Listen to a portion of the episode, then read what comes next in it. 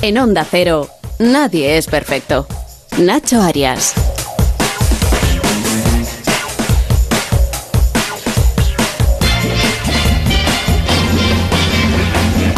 Pocos artistas han cantado como él a los sueños. Pocos han descrito un beso como él lo ha hecho.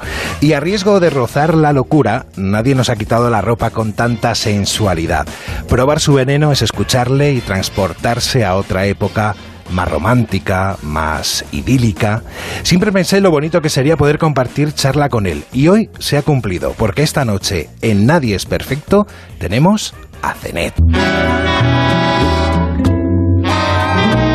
Cuando se nuble nuestro limpio cielo, cuando aparezca nuestro amor borrasca, hay que salvar la tempestad y entonces esperar a que una nueva paz renazca.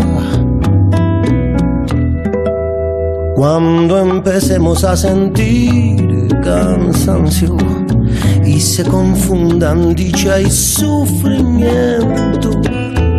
Lo conveniente es meditar, no sea que después lloremos de arrepentimiento.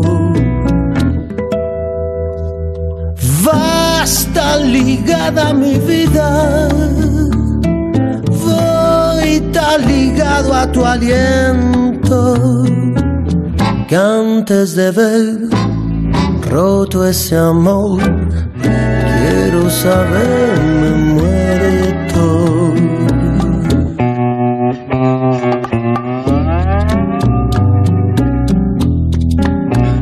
Tony, ¿cómo estás? Muchas gracias por venir a este programa. Un placer. Acabas de presentar tu nuevo disco, La Guapería, un disco en el que haces tuyos clásicos cubanos antiguos, como el que estamos escuchando, que ha sido el primer single, ¿no?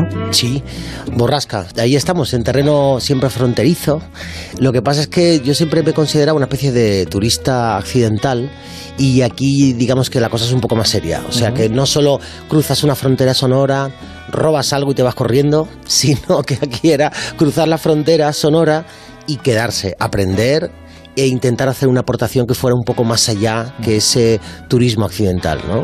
Había una necesidad de hacer este disco, por un lado, eh, que era una especie como de un agradecimiento quizás también a ese mundo sonoro cubano que a mí me ha aportado tanto. Y por otro lado me he dado cuenta que lo que llaman los ingleses las piezas maestras sí que te aportan mucho, que se aprende mucho cuando uno intenta meterse en ellas. Te das cuenta que te tienes que poner las pilas, que te suben el nivel como músico cuando llegas a abordar una de ellas. ¿no? ¿Era muy arriesgado? La verdad es que sí, o sea, yo empecé todo esto como un juego, ¿vale? Y en un momento determinado dije, pero ¿dónde te has metido? O sea, qué jardín. Y mirando detrás mío y viendo lo bien acompañado que estaba y viendo esa sonrisa maravillosa de Machado y de Pepe Rivero y de la gente que me acompaña, lo único que me dio confianza para continuar, porque ellos siempre me han dicho, dale tú con guapería, que como tú lo cantas, como tú lo haces, ¿no? Como dicen ellos. Y fue lo que me dio confianza para, para conseguir, porque si no, no me hubiera metido yo en este berenjenal, ¿no?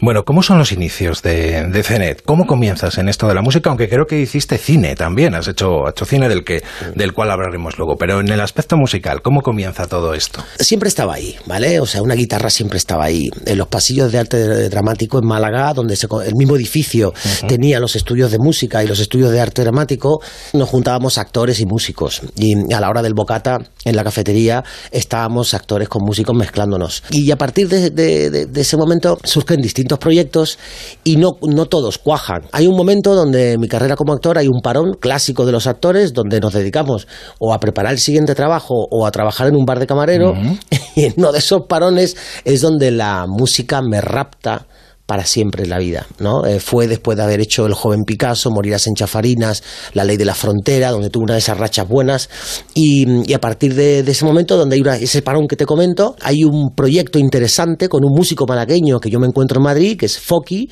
eh, que los músicos lo conocen muchísimo, es un, es un bajista legendario del uh -huh. mundo de la, de la música malagueña, y a partir de ahí le damos forma a un proyecto, a unas letras, con una música, y ese proyecto es el que luego será Sure será junto con Javier Viana, uh -huh. y ese es el que me rapta del mundo de, de la interpretación -huh. para muchísimo tiempo. Bueno, ¿te parece que saludemos a Javi?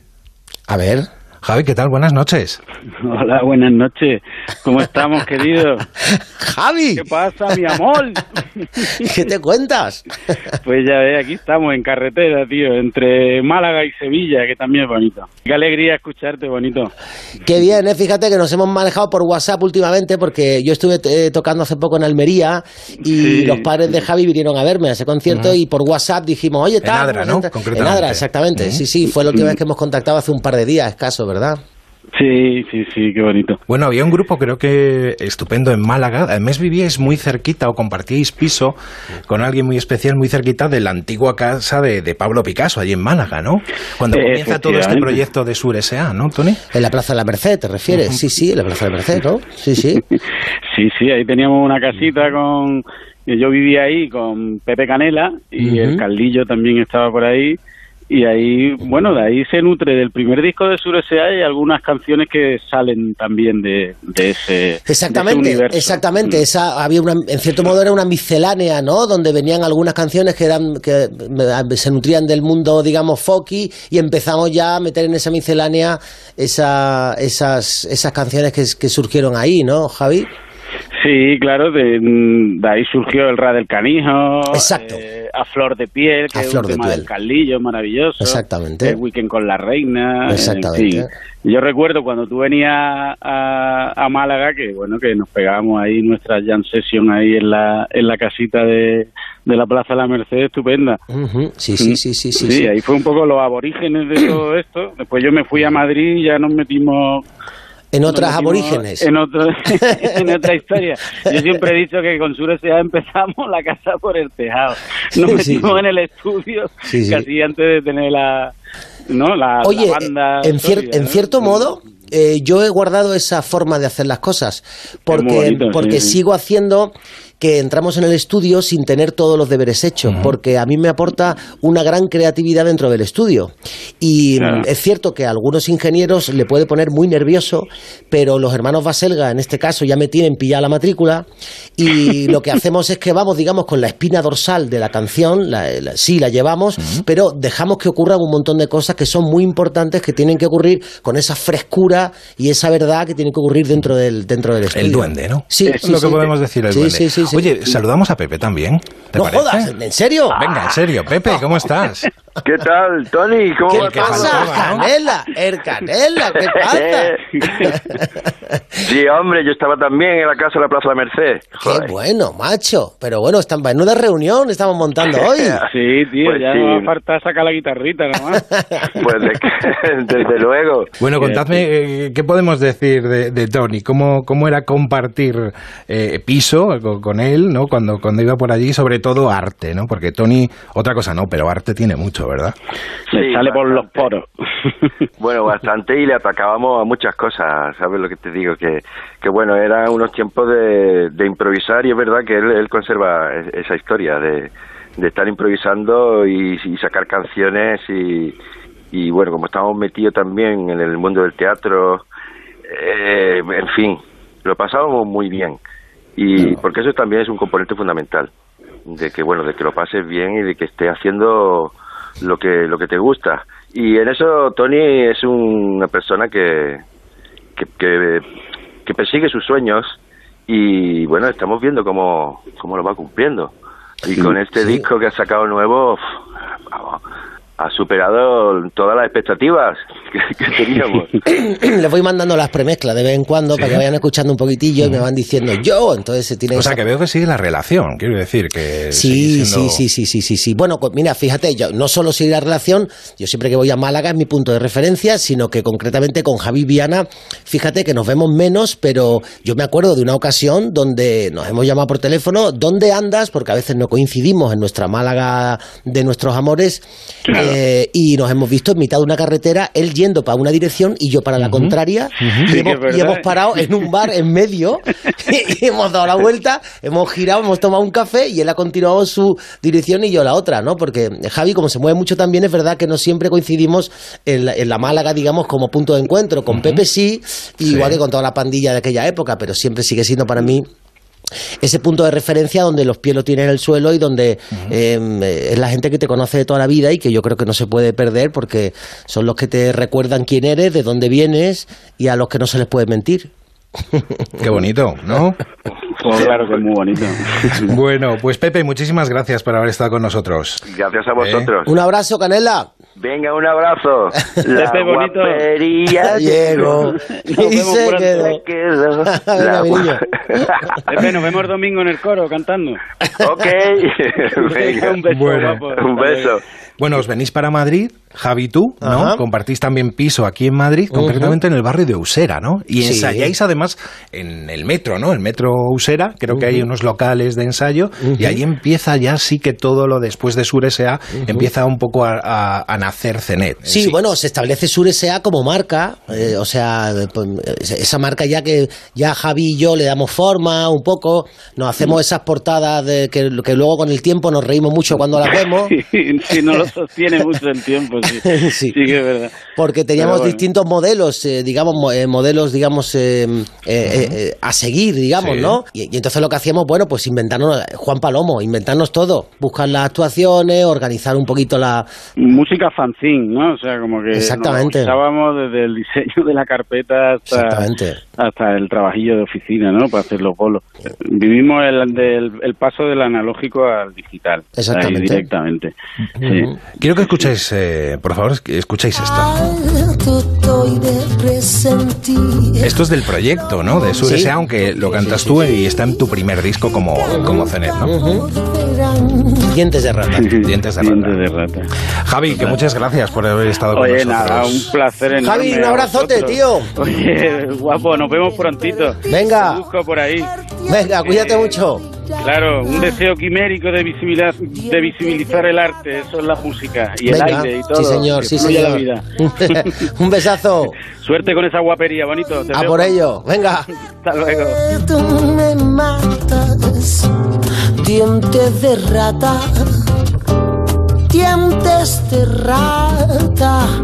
Muérdeme, Floito. Mira qué fuerte tú me matas.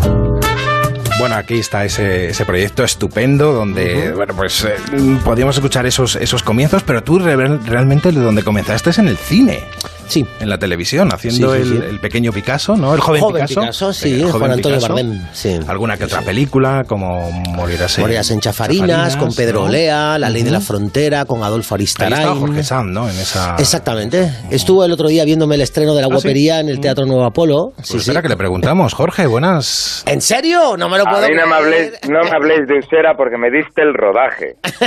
La madre que te parió. Pero tengo que contar que el otro día, bueno, nos regalaste un conciertazo maravilloso. Te lo pasaste bien, ¿eh? Bueno, fue una maravilla. Primero, eh, porque a mí me encanta que mis amigos, ver triunfar a mis amigos, macho, y verte el otro día disfrutar en el escenario, para mí fue uno- un placer inmenso. Y luego, yo pienso que un- una señal de, de inteligencia es rodearse de gente más inteligente que tú. Y en nuestro oficio, Sí. el rodearse, como haces tú, de esos musicazos, macho, Sí. de, de esa banda que te has organizado, es un signo, tío, de, de que eres un tipo muy inteligente, tío, y lo que te gusta es rodearte de gente más. La verdad que el, el concierto que nos regalaste fue maravilloso, maravilloso. Fue un disfrute impresionante, macho. Había un buen final- sonido, además. Disfrutamos todos mucho, ¿eh? Pero al final sin micrófonos, sin, sin amplificaciones, sin, sin trampa, al Sí. final te quitaste el micrófono y nos regalaste Sí. un- unos extras maravillosos. A capela. Pero tengo, sí. pero tengo que decir que siempre, siempre ha sido, ha sido muy inteligente. Ah, mira, muchas gracias. Eh, nosotros, acuérdate, cuando hicimos Morirás en Chafarinas, Ujú. yo tenía mi coche de producción, pero inmediatamente nos hicimos íntimos amigos. Sí. Y un día me dijiste, oye, ¿te importa que vaya yo con tu coche? Porque si no está...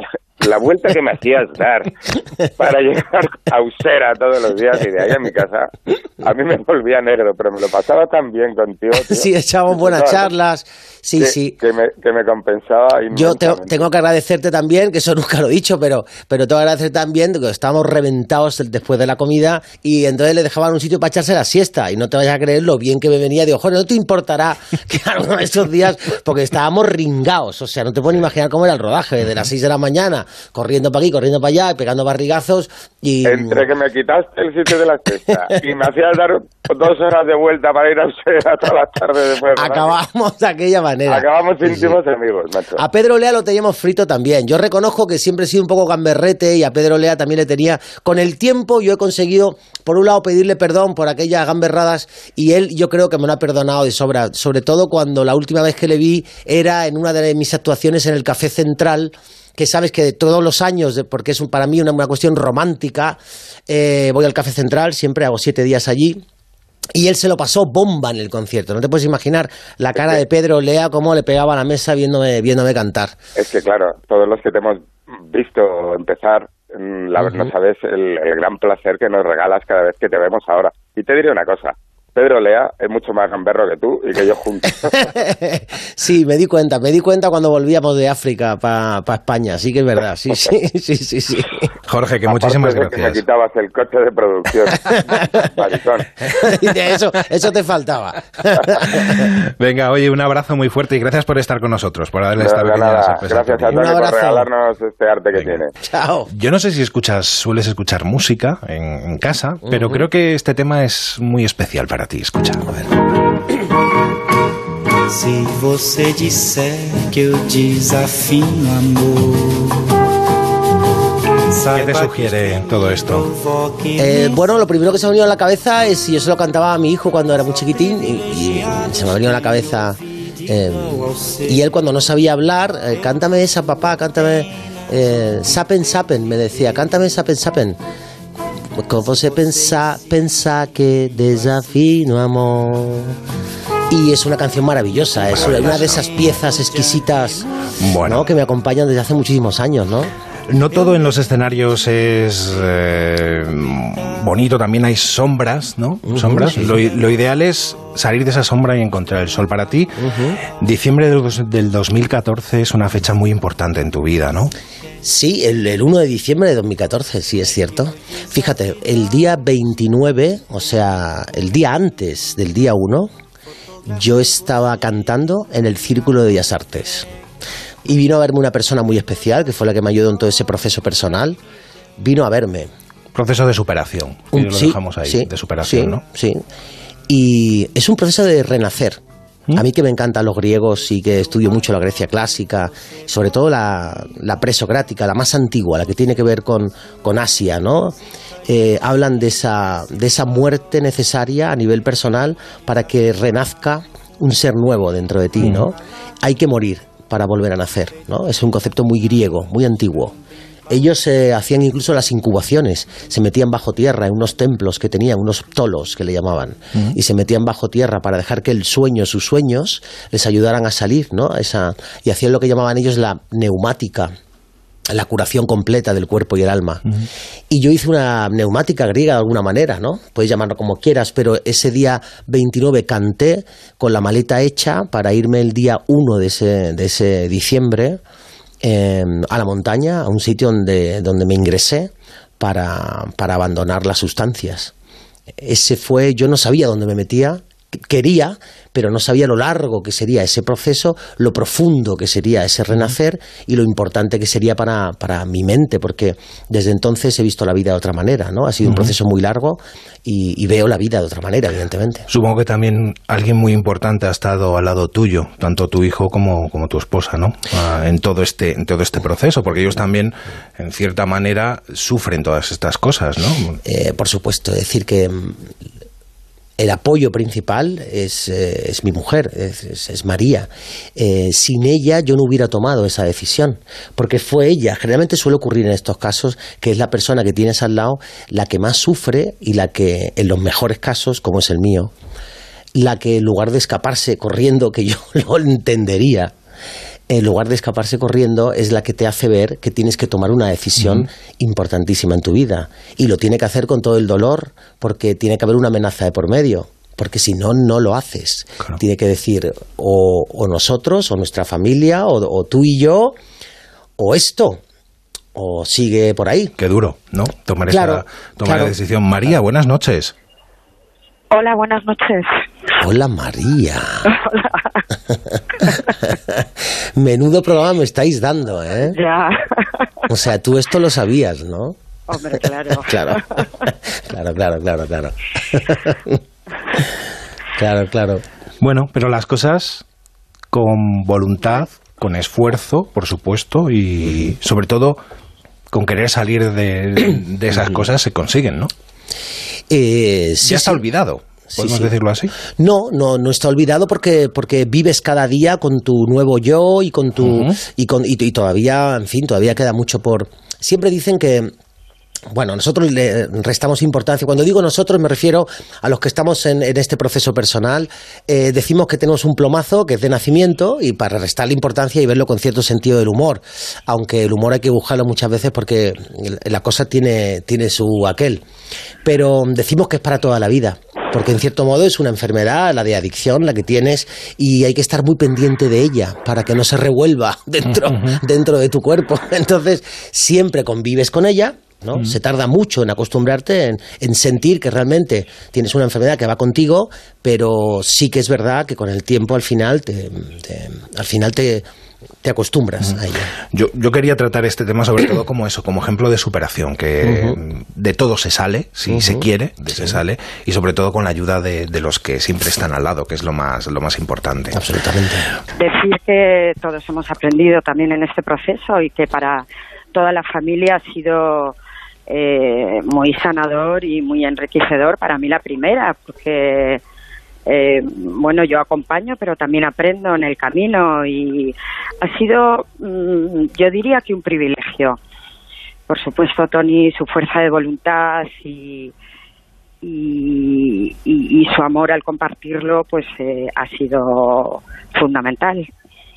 Y un, bueno, y aquí seguimos en el camino. Sí, ahí estamos, sí, sí. Sí, sí, Trabajando aquí juntos, seguimos. además. Sí, sí. Porque trabajáis juntos en todo el proyecto de CENET y más proyectos, con lo cual, pues eh, ahí estáis encima que esa relación es más complicado, ¿no? Cuando Sí. se trabaja junto, pero Sí, bueno, sí. lo sabéis Sí. llevar muy bien. Todo se aprende, todo se aprende. Todo se aprende. Y ya son unos cuantos años, ¿no? Sí, Juntos. sí, O sea sí, que sí, sí, sí. Pues 20 años juntos. 20 años. Dios mío, 20 años. 20 años. 20 años no es nada. María, muchísimas gracias también por haber estado con nosotros y haberle dado Gracias esta a vosotros. pequeña sorpresa a, a Tony.